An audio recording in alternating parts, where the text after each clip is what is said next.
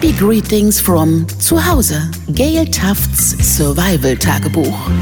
Ich gehe davon aus, dass sich etwas Gutes aus dieser ganzen riesengroßen Krise kommt. Eine große persönliche Pluspunkt, ich muss mein natürliches Turbo-Tempo runterfahren. Easy does it.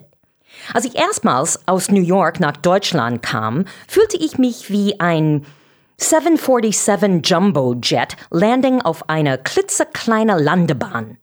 Ich war viel zu schnell oder Deutschland war viel zu langsam oder beides. In diesen crazy fucking Tagen bin ich dankbar für die Entschleunigung. Ich realisiere, dass mein Bremer Mann vielleicht doch all diese Jahre recht gehabt hat, als er in seiner norddeutschen Weisheit immer wieder zu mir sagte, Schritt für Schritt. Zurzeit gibt es keine Alternative. Auszuflippen und in Panik geraten ist keine Option. Okay, alle meine Auftritte sind gecancelt, ich habe überhaupt kein Einkommen, die Eurovision Song Contest ist abgesagt, aber don't freak out now. Eins nach dem anderen, Schritt für Schritt eben.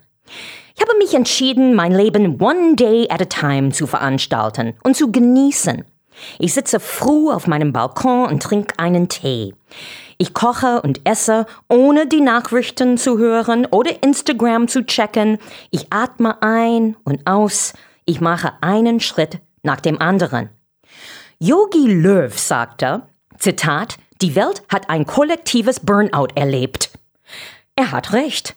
Ich habe mir oft in den letzten Jahren einfach ein bisschen mehr Zeit für mich gewünscht. Ich las die Brigitte, um Tipps für meine Work-Life-Balance zu bekommen und mehr Me-Time einzuplanen. Und jetzt habe ich all das.